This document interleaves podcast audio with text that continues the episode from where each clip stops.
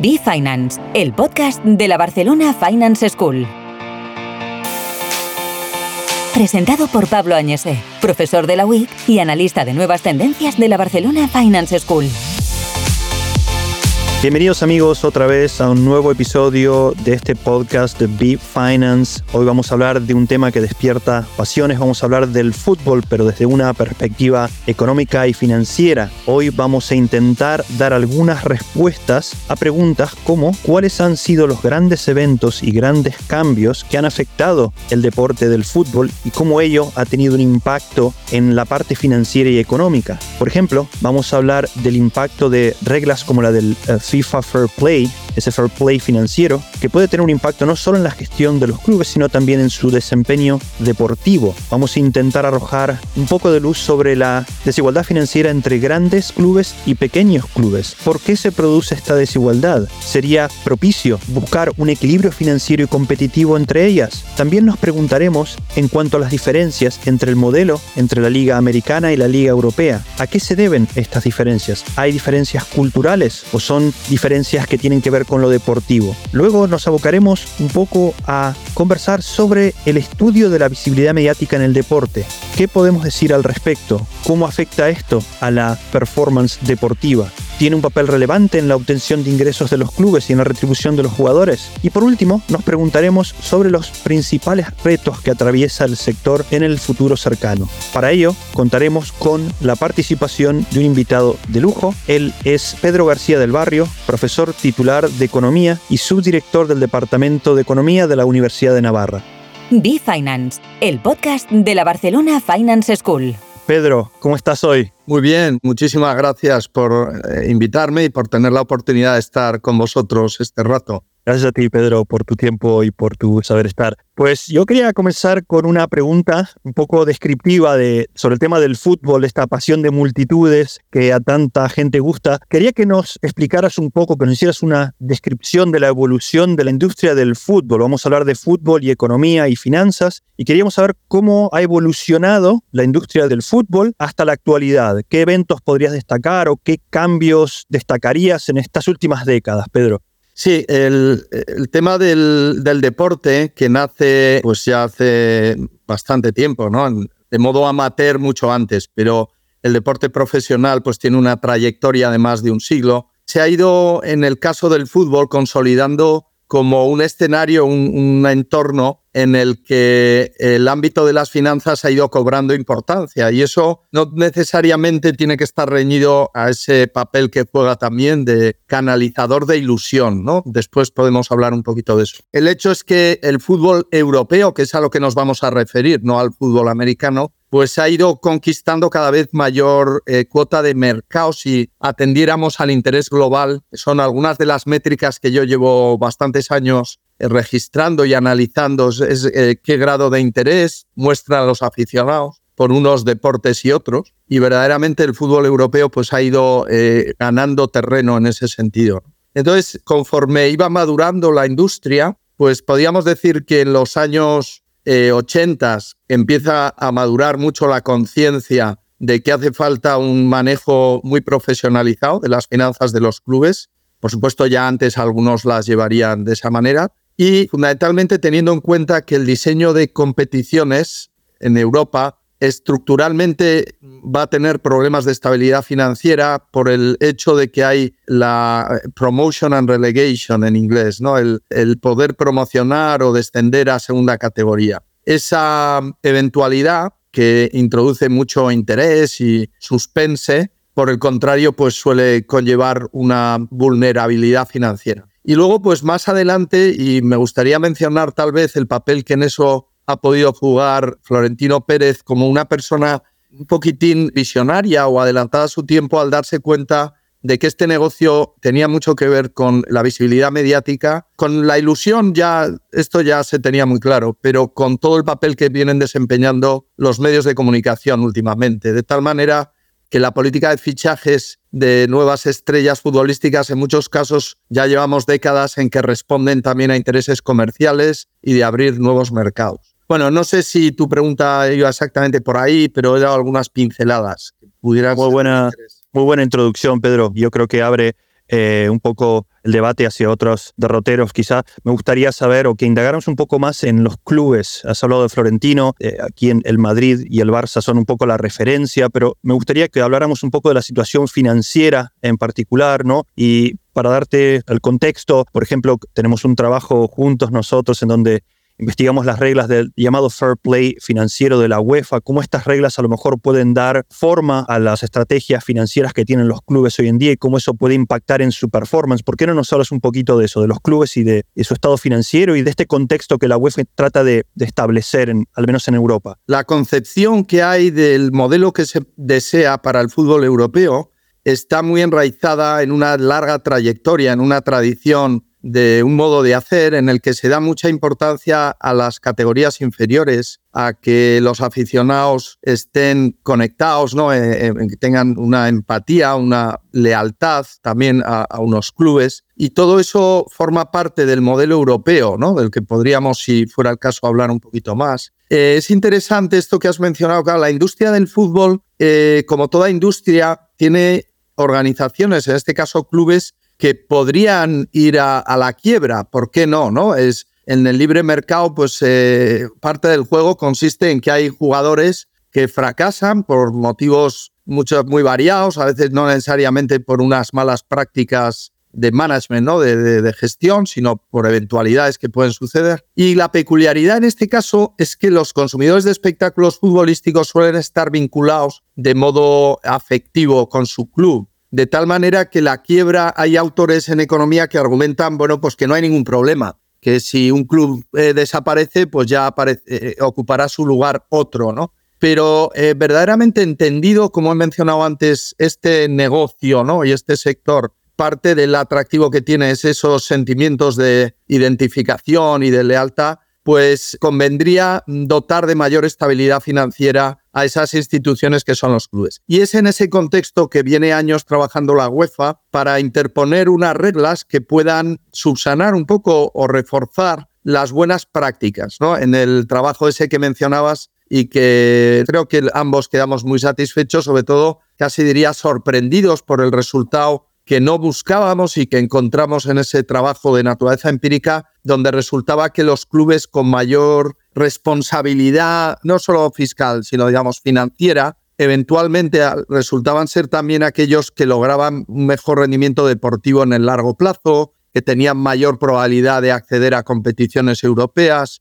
Es decir, nuestra explicación de ese fenómeno tan curioso, ¿verdad? Pues podría ser esta del el hecho de trabajar bien en el ámbito de las finanzas y del, en general de la gestión del club, se pudiera también eh, proyectar en el trabajo que desarrollarían el cuerpo técnico y los jugadores en el terreno de juego. Bueno, ese fue efectivamente, pues para mi juicio, un resultado inesperado e interesante, puesto que refuerza la línea adoptada por los organismos internacionales, ¿no? De dotar de mayor estabilidad financiera a los clubes y de esa manera también garantizar un mejor diseño de las o, mayor estabilidad en cuanto a la competición y el negocio por parte de los aficionados, ¿no? que quedase también estabilizado, que no sufriera esos riesgos como supondría la desaparición de un club. No sé si me he dejado alguno de los aspectos que mencionabas. No, no, no, no, perfecto. Eh, hay, hay cierto, Pablo, mucha disparidad entre unas ligas y otras. Claro, sí, sí. Eh, ahondemos un poco en, esto. ¿Por qué crees que hay esta excesiva disparidad entre ligas que incluso luego se expresa en una desigualdad financiera entre grandes clubes y, y otros más modestos? ¿Por qué crees que esto es así? También poco en la misma línea, ¿esto es algo deseable? Esto viene en relación un poco con tu comentario anterior, ¿no? ¿Es deseable propiciar un equilibrio financiero mayor para luego tener una mayor competitividad entre los clubes? A ver, todos estos temas son susceptibles de debate y de hecho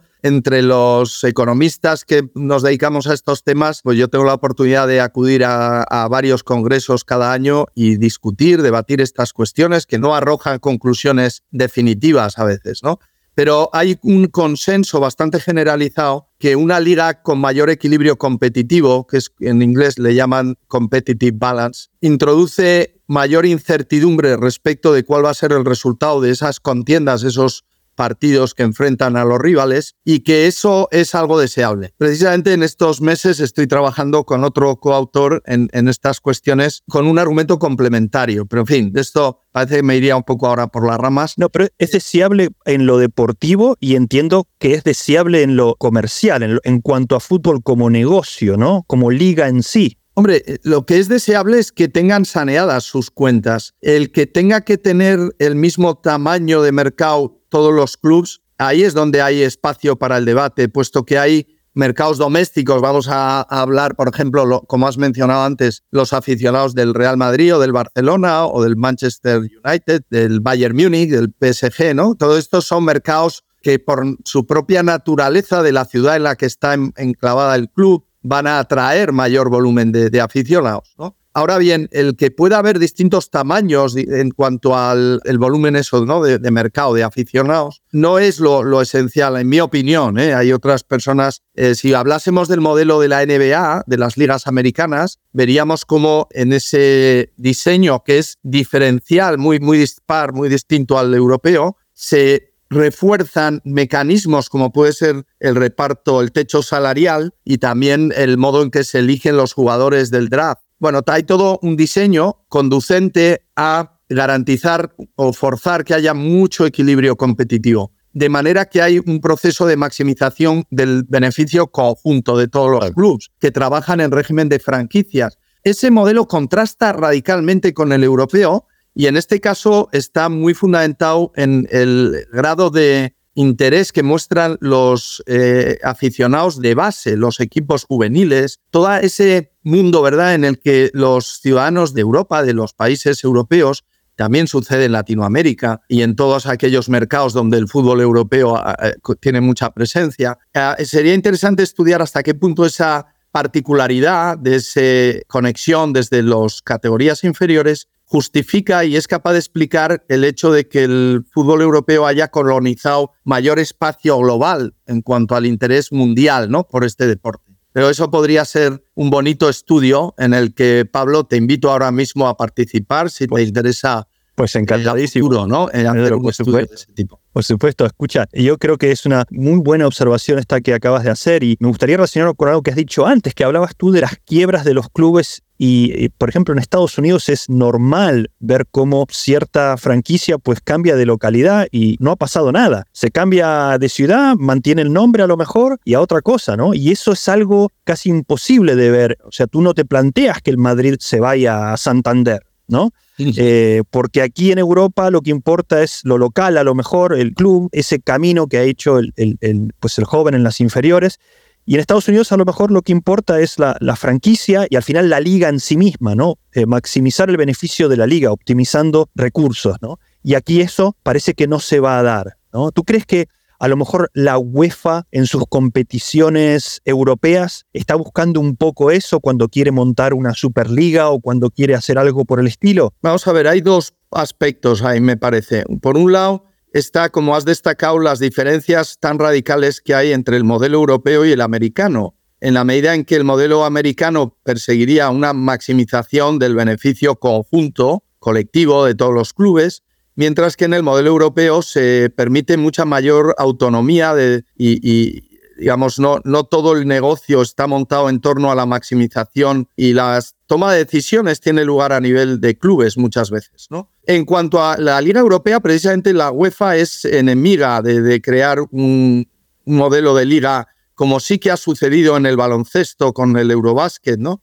Eh, liga relativamente cerrada. En algún caso se argumenta que, bueno, está abierta porque de vez en cada X años se cambian los participantes, pero ese modelo contrasta y va radicalmente en contra de lo que pretende preservar la UEFA. Y en mi opinión, eh, pues tan válido su modelo como el otro. Lo que tenemos es que una vez implantado un modelo, pues ser consecuentes con lo que se desprende de ahí, ¿no? Las implicaciones de un modelo, como has mencionado, de ligas americanas, es que cuando quiebra una de las franquicias o se deslocaliza y va a otra ciudad, como en otros sectores de actividad donde una empresa tal vez quiebra y desaparece y toma su lugar otra. Por el contrario, en el fútbol europeo se hace mucho más énfasis en ese activo y en el valor de marca que atesora la historia deportiva de, clubes como pueden ser dinastías del fútbol, ¿no? Como puede ser el Ajax también, el Bayern Múnich, el Real Madrid, el Milan durante algunos años, ¿verdad? Mantuvo esa predominancia en, Europa. Bueno, todo eso eh, yo creo que los directivos que toman las responsabilidades en el ámbito del fútbol se han dado cuenta que es un activo muy importante, eh, no solo desde el punto de vista económico, sino diría social, de ilusión, de inculcar valores en, en la juventud, etcétera, y todo eso es lo que entiendo yo que pretenden preservar y para preservarlo introducen reglas que garanticen una mayor estabilidad financiera. O sea que, son dos modelos muy, muy dispares y yo creo que una vez implantados, sabiendo el alcance que tiene cada uno de ellos, lo que hay que hacer es respetar la naturaleza del, bueno, respetarla o si se quiere propiciar una revolución, que es la, entiendo yo, la propuesta de Florentino y, los otros partidarios de la Superliga, pues para eso estamos los economistas, para estudiar las implicaciones que ese, cambio estructural llevaría consigo. B-Finance, el podcast de la Barcelona Finance School. Escríbenos a bfinance.podcast.bfs-ief.com. Pedro, vamos a hablar ahora de un tema no trivial en cuanto al deporte, que tiene que ver con la visibilidad mediática, que es algo que en lo cual tú has eh, invertido muchos años estudiando. ¿Qué nos puedes decir de la Liga Española en este respecto? Pues mira, gracias Pablo por tocar e-, este tema que sabes que me, apasiona. Yo en los eh, años 2004, 5, 6, junto con el profesor Puyol, también de la Universidad de Navarra, en aquel momento mm, yo estaba, había completado mi doctorado y estábamos trabajando algunas cuestiones de mercado de trabajo y empezamos a mirar ese nuevo fenómeno que era todo el mundo de Internet y se nos ocurrió eh, implantar como una metodología muy sencilla, pero muy robusta, diría yo, de eh, coleccionar métricas del número de, noticias que atraía, que generaban los distintos protagonistas, en este caso de empezamos por la Liga Española. Y luego durante los años pues hemos continuado con estas mediciones comparativas del grado de visibilidad que atraen en los medios los distintos protagonistas de no solo del ámbito de la Liga Española, de otras ligas europeas y por supuesto de otros deportes también, como el tenis, la Fórmula 1 o el baloncesto. Bien, entonces en ese contexto lo que me gustaría resaltar con cierto dolor, ¿no? Eh, pesadumbre por mi parte, es que eh, la Liga de las Estrellas, que así se le vino llamando a la Liga Española durante más de una década, eh, verdaderamente lo era. era. Era la liga en la que jugaban los mayores referentes del fútbol mundial y en ese contexto se produce lo que la teoría económica denomina el efecto winner take all. O sea, el efecto donde el ganador se lo lleva todo, todo o la mayor parte del premio, ¿no? De tal manera que la presencia de jugadores, por supuesto, como Messi y Ronaldo en la Liga Española, tenía como consecuencia, bueno, la participación en la Liga de equipos como el Real Madrid y el Barcelona, hacía que el grado de interés mundial de los aficionados a nivel mundial se concentrasen en la Liga Española hasta el punto de que bastantes temporadas en términos globales despertaba, ya digo, eh, haciendo una media con datos mensuales, la media anual del cúmulo de noticias que despertaban los jugadores de una y otra liga, la Liga Española en varias temporadas sobrepasó a la Premier League. Esto ya desde hace tres, cuatro años, pues no, se verifica de esta manera y tiene que ver, pues, por un lado, ya digo, con la presencia, la concentración de interés en las grandes estrellas, por un lado, y con entender, como lo hizo en su día Florentino Pérez, que la captación de talento no es solo para desplegarlo en el terreno de juego, sino con miras a penetrar o conquistar nuevos mercados, como pudo ser la contratación de Beckham, que además de un grandísimo jugador, pues supuso como la llave de entrada en el mercado asiático y por cierto, muchísimo también en los aficionados de Reino Unido, ¿no? de Inglaterra. Eh, lo mismo cabría hablar de Fernando Torres cuando fue a Liverpool. Eran referentes que mantenían el mercado doméstico y además de golpe, por así decir, se abrían a un nuevo mercado y toda esa explosión mediática, la industria española, digo pesar porque me da pena que no hubiéramos sabido gestionar mejor esos activos que ahora los, eh, los tenemos, pero en mucha menor medida, diría yo, por diversos factores que si es el caso comentamos después. Pedro, me gustaría hacer una, una, una acotación aquí, dar un poco de contexto numérico a todo lo que estás comentando, que me parece muy interesante, sobre todo para la gente que nos está escuchando, que sepan que lo que son los ingresos comerciales de los clubes, eh, sobre todo de los más grandes, hoy pues son más del 50% del total de sus ingresos, superando a lo que son los ingresos por derechos de transmisión, que era lo que solía ser el, el, grueso del ingreso. Hoy, el grueso del ingreso, sobre todo en los clubes top 10, como el Madrid, como el Barça, como el Bayern, como el Manchester,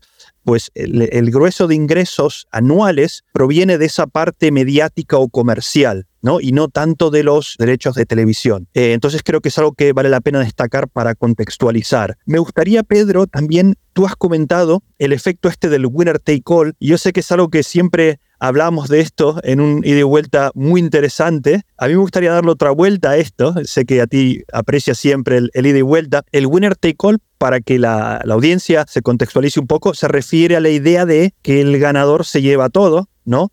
Lo cual a mí siempre me ha resultado una visión un pelín pesimista porque da la impresión de que se lo lleva a costa de los perdedores. Yo siempre he pensado que eh, siempre que hay un buen jugador o un grandísimo jugador que puede ser, bueno, eh, tener una gran llegada al público y ser, al final de cuentas, una especie de monopolio ¿no? deportivo. Yo creo que todos los que están detrás pueden emular. Y siempre que haya rango o margen para la emulación, no va a haber perdedores.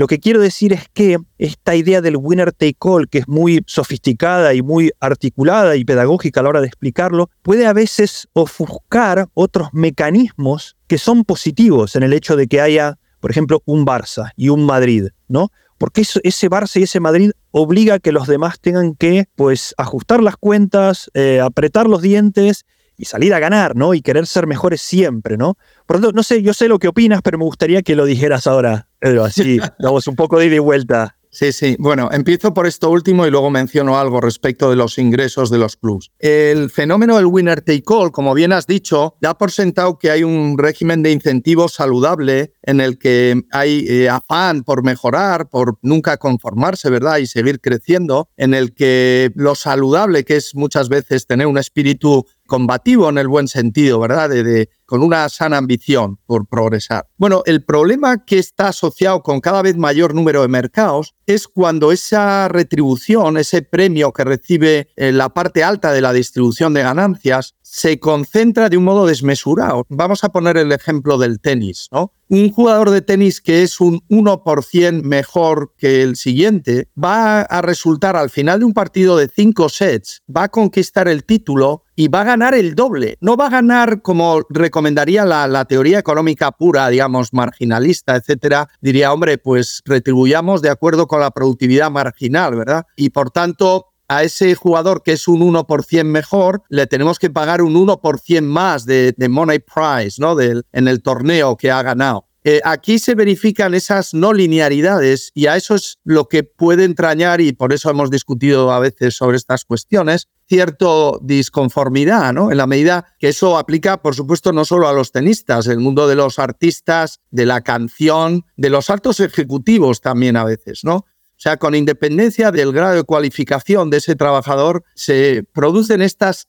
faltas de correlación entre lo que uno aporta, que sería esa productividad, y el premio, el retorno que recibe. Y eso acontece sobre todo en la parte alta de la distribución. A eso es a lo que se le llama el winner take all. En mi opinión, vamos a ver, hay jugadores de fútbol que podrían ganar 100 veces menos de lo que ganan y aún así esas cifras serían suficientes para que pongan lo mejor de sí mismos en el terreno de juego. Personalmente tampoco soy partidario del el modelo americano, ¿verdad? De, de, poner un techo salarial. No exactamente, no voy por ahí. Es otro modelo también el americano. Habíamos hablado antes que era un modelo más cerrado en donde lo que primaba era optimizar las decisiones de la liga y no del club, ¿no? Entonces, si la liga ve que tiene incentivos para ser más competitiva y eso se da como consecuencia de poner techos salariales, pues a lo mejor eh, están optimizando dentro de ese contexto, pero no es nuestro contexto. Efectivamente, o sea, tal cual lo has descrito, ¿no? Ese sería el modelo americano y, en cambio en el europeo pues se da esta mayor libertad de movimientos también a la hora de retribuir, efectivamente. Pero tú crees que, por ejemplo, el caso del tenis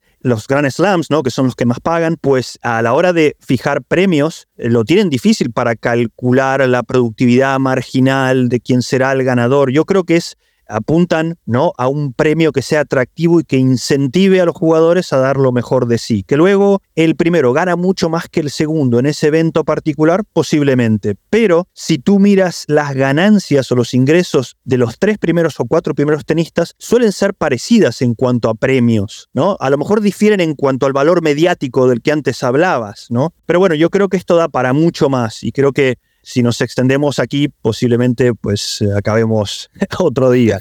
Con el tiempo previsto. De todas formas, Pablo, has mencionado un, tema que sí que me parece clave. En mi opinión, muchos de los problemas que vivimos en las economías modernas tienen que ver con eh, una mala diseño de prácticas retributivas. Y este sería un ejemplo, en mi opinión, ¿no?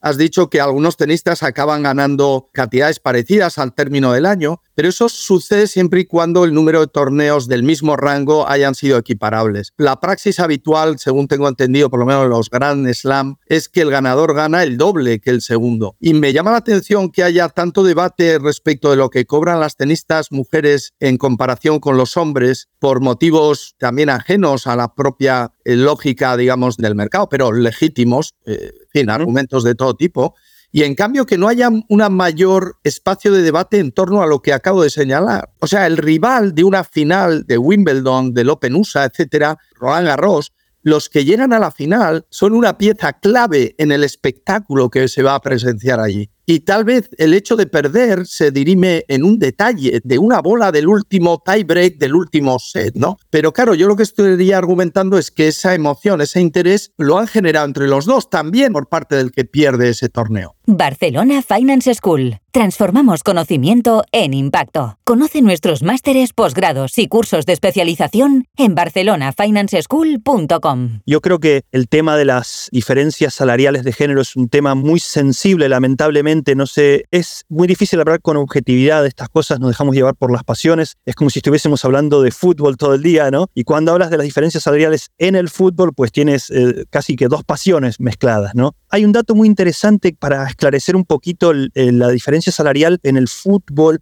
Se habla de, que hay una, una, gran disparidad. A ver, en términos absolutos es cierto, pero también es cierto que hay una gran disparidad en cuanto a los números que manejan, ¿no? Pero si tú miras lo que son los ingresos relativos, curiosamente, sobre todo en los del Campeonato Mundial de Fútbol femenino y masculino, pues según los, los datos que yo he podido ver, es que los hombres se llevan el 7% de los ingresos generados por la Copa Mundial. En cambio, en el fútbol femenino se llevan el 20% de los ingresos generados, ¿no? Quiero decir, esta es otra forma también de ver, pues, la compensación de tu esfuerzo, ¿no? Y es algo que un poco se deja de lado porque nos dejamos llevar mucho por las pasiones, ¿no? Cuando tiene que ver con este tipo de cosas como la diferencia salarial y sobre todo cuando tiene que ver con el fútbol y con el Barça Madrid, ¿no es cierto? Como en tantos otros ámbitos del debate público, si circunscribimos la argumentación a criterios de racionalidad empresarial, la respuesta podría ser de un tipo y si luego, como es eh, razonable que hagamos los economistas, que es tener una visión amplia, interdisciplinar y, y, atender, ser sensibles a argumentos de otra índole, cultural, sociológica, también política incluso,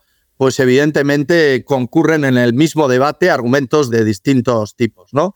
Ahora bien, en mi opinión, ¿no? El punto de partida para empezar a hablar de una retribución, ya sea diferencia de, género, podríamos también decir que por qué se está discriminando lo que he mencionado hace un rato, ¿no? Al, que queda segundo. Entendería mejor ese debate que otros que, como tú has dicho, en el fondo responden hoy por hoy a la lógica del mercado, el volumen de aficionados que dan soporte a uno y otro. Eso tiene que ver con lo que has mencionado antes del crecimiento de los ingresos comerciales en el mundo del fútbol, pero también en otros deportes, puesto que los sponsors, las empresas que patrocinan eventos o equipos de fútbol, justamente hacen estudios muy detallados para valorar, eh, van a poner ellos unas inversiones, unos esfuerzos económicos que lógicamente y de modo legítimo buscan rentabilizar. Entonces, obviamente, los criterios que van a prevalecer en esas decisiones han de ser de índole económica que luego la sociedad tiene sensibilidad respecto a otras cuestiones y las quiere privilegiar, pues eh, por supuesto el debate aceptará ese tipo de, reivindicaciones, pero me parece que sin dejar nunca de lado el ámbito de lo plausible, de lo sostenible desde el punto de vista financiero y de la lógica del mercado, que hay mercados que podrían ser percibidos como poco humanos, vamos a decir, pero en cualquier caso la, la fuerza que tiene la lógica del mercado es indiscutible, en mi opinión. ¿no? Pedro, hablando de estos nuevos mercados, de lo que es la expansión de los clubes o de las figuras hacia otras geografías, por ejemplo Messi en Estados Unidos o Ronaldo en Arabia, ¿qué nos podrías contar al respecto? Pues mira, mm, así como en todas las demás preguntas he intentado ofrecer algunos puntos de vista, todo un poco deslavazado, pero en fin, fruto del estudio, de la reflexión, etcétera. En esto me planteas un reto realmente porque es un enigma, ¿no? ¿Hasta qué punto se van a desviar los mercados principales del fútbol europeo y van a acabar pivotando en torno a otras zonas geográficas, ¿no? Como puede ser Estados Unidos o Arabia Saudí eh, en esta temporada deportiva. Hemos tenido ejemplos de jugadores jóvenes, no, no de jugadores ya al final de su carrera deportiva que se van, como el caso de Messi a Estados Unidos, sino jóvenes promesas que deciden buscar su desarrollo profesional en esas otras latitudes. Evidentemente hay, eso es en respuesta a unas retribuciones muy diferenciales respecto a alternativas, ¿no?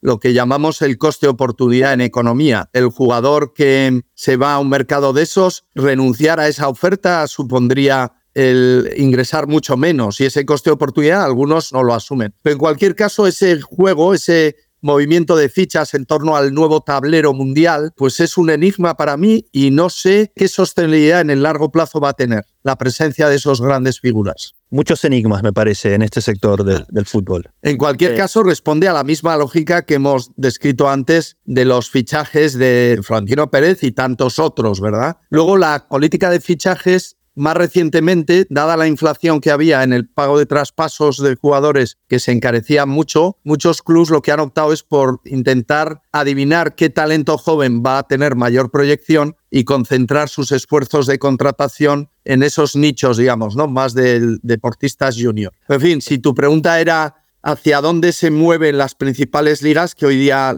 se habla de las Big Five, son la liga francesa, la alemana, la italiana, la española y la Premier League, pues en mi opinión, dentro de esa incertidumbre que he mencionado, yo creo que son mercados muy consolidados y que salvo casos de escándalos graves, como también los ha habido, por cierto, en, eh, tanto en la liga italiana como en algunos casos en la liga española y en otras, pues ese tipo de escándalos podría descapitalizar el activo que es el atractivo de una liga doméstica con tanta tradición como las que he mencionado, pero no, por mi parte no, no lo veo previsible. No sé, hoy por hoy, eh, por mucho que el dinero dirige muchos destinos de los pueblos y eso, pero aquí estamos hablando de un sector muy particular, muy peculiar, y tú lo has descrito antes, muy vinculado a los aficionados también de la, de la ciudad, etc. Sí, sí, sí. Pedro, me gustaría cerrar con una última pregunta, eh, un poco en línea con lo que estás comentando, a ver si te animas a decirnos cuáles crees tú que son los principales retos que enfrenta la industria de espectáculos deportivos y, y en particular la industria del fútbol, no solo en Europa, sino también en España en particular, si tú crees que puedes hacer una, un pequeño resumen en cuanto a los retos. A ver, yo creo tener claro que si bien puede haber varios retos, uno principalísimo es rediseñar eh, los patrones o los cauces de consumo de, de, espectáculos deportivos, porque los jóvenes hoy día, las generaciones más recientes, en muchos casos no están habituados ni se sienten inclinados a presenciar un partido, por ejemplo, de 90 minutos y no te digo nada si es con prórroga, ¿no? y por el contrario, pues están eh, haciendo uso permanente de, dispositivos móviles donde se agarran al multitasking, ¿no? Eh, eh, están a la vez siguiendo el partido, a la vez en un juego de estos colectivo, ¿no? O, quizá incluso todo el ámbito de las apuestas, ¿verdad? Y prueba de ello es el fenómeno este de la Kings League y, otros similares, ¿no? Que puedan ir surgiendo. O sea, yo creo que, más que lo creo, me consta que las instancias que dirigen el fútbol en estos momentos están siempre muy despiertas para intentar percibir cuáles van a ser los nuevos patrones de consumo e intentar acomodarse para que el mercado, esa demanda que hay de este tipo de entretenimiento tan bonito como es el deporte y la competición deportiva, no se estropee, digamos, por formatos antiguos o demasiado largos. Pero ese sería un reto. Muy bien. Yo quería agregar un reto más que creo yo que toca un poco más en mi campo de especialización en lo que hace al estudio de cuestiones económicas y es cómo los clubes están queriendo introducir la tecnología blockchain para revalorizar de alguna manera este valor mediático del que tú has hablado y que tan bien estudiado tienes, que es una forma de hacer más cómplice a la afición a través de cierta interacción con criptoactivos, ¿no? De manera de que tú como entidad social, como club, puedas ser partícipe a tu afición para tomar ciertas decisiones, a lo mejor no primarias, pero secundarias a lo que es el funcionamiento de una entidad deportiva, que tienen que ver a lo mejor con cosas como, por ejemplo, no sé, el color de alguna indumentaria deportiva o algún equipo a invitar en algún evento especial, en un partido amistoso. Entonces se hace partícipe a la afición en contraprestación o a cambio de cierta inversión en un tipo de, criptoactivo. ¿no? Yo creo que esto es de alguna manera democratizar o articular un poco y hacer partícipe a la afición de una manera que hasta ahora no se había hecho. Esto que acabas de decir, efectivamente, sin duda, va en la línea también que apuntaba yo de buscar nuevos formatos más modernos y, has mencionado solo una de las múltiples acciones que hemos discutido a veces del espacio que puede eh, representar la blockchain y las criptomonedas, pero no has mencionado nada, por ejemplo, de la tokenización también del, en el entorno de los... Eh, bueno, sí, me refería a los fan tokens, en este caso es la idea de tokenizar pues ciertas eh, funciones que tiene una entidad social y legarlas o delegarlas a lo que es una afición que pueda de alguna manera tener cierto impacto, cierto poder de decisión sobre lo que antes tenía un club, ¿no? Esto se podría hacer a través de una tokenización, ¿no? Tokenizas un derecho, por así decirlo, en este caso, ¿no? y lo mismo, además de esto que has descrito tan correctamente, luego estaría todo el ámbito de la potenciación del talento joven con nuevas vías de financiación. O sea que efectivamente, se, abre todo un mundo, ¿verdad?de de aplicaciones de estas tecnologías en, favor del desarrollo del deporte, primero a nivel amateur, señores, amateur y luego pues, claro, claro. desde luego. Bueno, no sé, una última reflexión podría ser primero reiterar mi agradecimiento a, a Pablo Añese, a, a todo el equipo que da soporte a esta iniciativa. Felicitaros porque he tenido ocasión de escuchar algunas de las ediciones anteriores sobre otros temas. Y luego, pues en cuanto a la industria del deporte, quizás subrayar algo que no he puesto de manifiesto. Pablo, tú has hablado de las pasiones que despierta y, por tanto, el espacio en las conversaciones, la ilusión, etcétera, de los ciudadanos. Pero yo diría que también preservar el deporte, también el deporte profesional, no solo el ejercicio particular que uno hace para mantener la salud. Esa preservación de esta industria pues tiene una trascendencia enorme porque influye en muchos otros contextos, ¿no? Todo el, turismo, por ejemplo, ¿no? Asociado a, a, entornos de equipos con prestigio, o en fin, o cuestiones también como multitud de estudios que los economistas hemos podido llevar a cabo gracias a la disponibilidad de abundantes datos en entornos donde se mide muy bien la contribución, el performance, ¿no? el rendimiento de los deportistas. Hay tantos motivos por los que defender esta industria que en algunos casos está denostada, en mi opinión, injustamente por algo que hemos discutido, que era esas retribuciones desmesuradas en algunos casos y que afirmo que lo pueden eh, ser, de hecho, yo estoy de acuerdo con esa crítica, pero como lo son también muchos otros mercados que no están de alguna manera eh, negativamente percibidos y que francamente no entiendo que ese trato desigual con el deporte. O sea, no, no entiendo por qué hay que criticar a, a, un talento irreemplazable como el de Messi. Comprendo que se pueden diseñar mejor los regímenes retributivos para que no haya esas faltas de proporcionalidad de la lógica económica. Pero me parece que la mucha tela se ha llevado demasiado lejos. Nada más. Hay, mucha tela para cortar, como se puede apreciar en estos temas. Yo creo que podríamos seguir eh, un largo rato, pero queda a lo mejor el compromiso, a lo mejor en otra ocasión, para seguir hablando de estos temas tan apasionantes como el fútbol mismo. Pedro, yo te agradezco muchísimo por tu tiempo, por todo lo que has volcado hoy, que ha sido muy esclarecedor. Por tanto, quedamos para otra ocasión. Amigos, apreciados oyentes, eh, esto es todo por hoy. Eh, recordad, como siempre, que no hay soluciones, solo trade-offs. Hasta la próxima. B-Finance, el podcast de la Barcelona Finance School. Escríbenos a bfinance.podcast.bfs-ief.com. Suscríbete ahora y estate atento al lanzamiento de los próximos episodios. Barcelona Finance School Transformamos conocimiento en impacto.